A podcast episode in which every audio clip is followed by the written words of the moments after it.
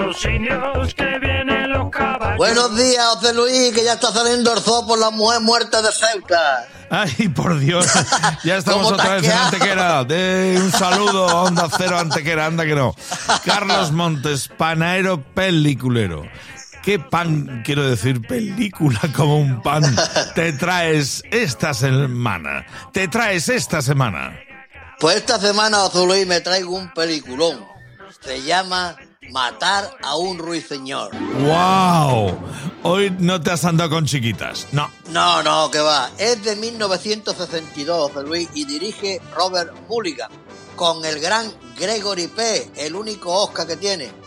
Bueno, y un joven Robert Duvall, que está en uno de los primeros papeles de, de- de su, de su carrera, vamos. La película está basada en un libro que ganó el premio Pulitzer, de la escritora Harper Lee. Es verano en un pequeño pueblo de la profunda América en el estado de Alabama, durante la depresión de los años 30. Atticus es un abogado con dos hijos, Scott y Hen, y un niño que viene al pueblo a pasar dos semanas con su tía y se hace amigo de Scott y Jen. Las correrías de los niños por el pueblo queriendo descubrir a un vecino que se esconde en la oscuridad de su casa por unas historias que ocurrieron en el, en el pasado. Atticus dirigiéndose al hijo. Hijo, hay muchas cosas feas en este mundo. Me gustaría que no las viera, pero no puedo evitarlo. A Atticus le han dado la defensa de un negro acusado de violación. Tom Robinson se llama, José Luis. En el juicio... Violación de una blanca para más señas. Exactamente. En el juicio, Atticus va a demostrar y desenmascarar a la chica y al padre alcohólico de la inocencia del negro. Pero no podemos olvidar dónde estamos y en qué año estamos. Y en Alabama. De las películas de juicio de Luis hay muchas. Si me tuviera que llevar a una isla desierta, escogería entre matar a un ruiseñor y testigo de cargo. Porque, hombre, Matar a un ruiseñor es una película que cuando terminas de verla te se queda un sabor agridulce. Porque al final es muy real y no como quisiéramos que fuera. La película está contada a través de los hijos de Atticus y yo desde luego de quedarme con una escena me quedo con la de Atticus guardando él solo la puerta de la cárcel del pueblo cuando llegan un puñado de vecinos porque quieren linchar al negro. Y los niños intervienen en el asunto de una manera excepcional como lo había enseñado su padre.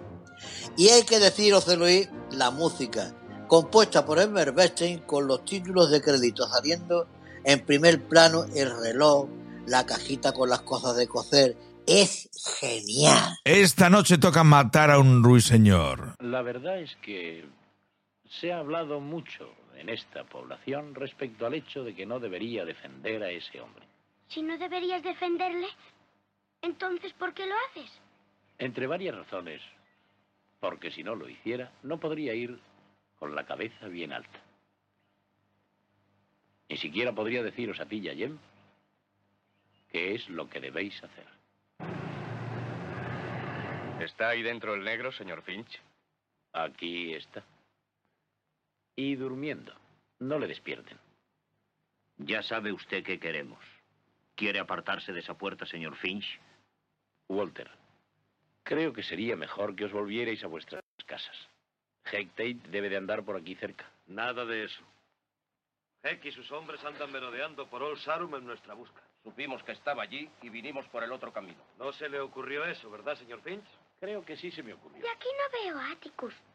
De modo que eso cambia la cuestión, ¿no les parece? Atticus. Hola, Atticus. Vete a casa, Jem. Y llévate a Scout y a Titi. He dicho que te vayas a casa. No, señor. Yo le haré irse. ¡No toque usted a Jem! ¡Suéltelo, suéltelo! Basta ya, Scout. No dejaré que nadie le haga nada a Jem. Dígales que se vayan, señor Finch. Jem, quiero que hagáis el favor de iros. No, señor. Jem, Te digo que no me voy. Hola, señor Cunningham. He dicho hola, señor Cunningham.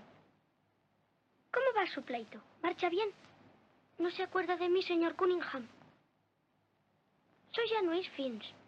Nos trajo usted nueces una mañana temprano. ¿Se acuerda? Y habló conmigo. Después Fui a buscar a papá para que él le diese las gracias. Yo voy a la escuela con su hijo. Voy a la escuela con Walter. Es un buen chico. Dele usted recuerdos. ¿Verdad que lo hará? ¿Sabe una cosa, señor Cunningham? Los pleitos son malos. Los pleitos... Áticos, estaba diciéndole al señor Cunningham que los pleitos son malos. De todos modos, no debe apurarse. A veces tardan tiempo en arreglarse. ¿Pero qué pasa? Yo no quería molestarle, señor Cunningham. No has molestado, hijita. Le daré a Walter tus recuerdos. Vámonos de aquí. Vámonos, muchachos. Y ahora vosotros a casa.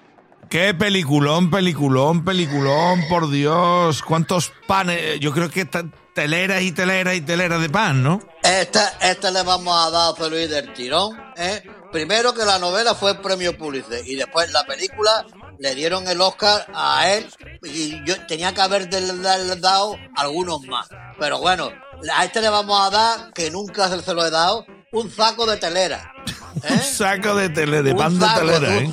un saco de telera que va a entrar, en el saco entran tres abajo y tres encima, seis teleras de kilo, ¿eh? Toma Le ya. vamos a dar esta, ¿eh? Es Porque la esta- calificación del panadero peliculero Carlos Montes del No Son Horas en Onda Cero. Hombre, es que esta película, José Luis, digo que le doy 6 kilos de telera porque el que, escúchame, el que, el que no la haya visto, desde luego, está en pecado mortal. Totalmente, Porque- totalmente. Exactamente, está en pecado mortal, porque esta es de, la, de las pocas películas de la historia del cine que hay que verla bajo palio y arrodillado.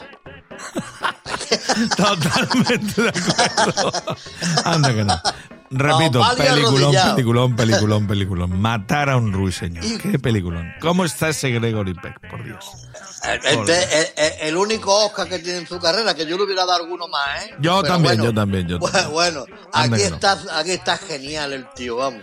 Genial. Carlos Montes, panadero peliculero, darte las gracias y en siete días aquí te esperamos con más películas. Pues aquí estaremos, José Luis, al pie del cañón.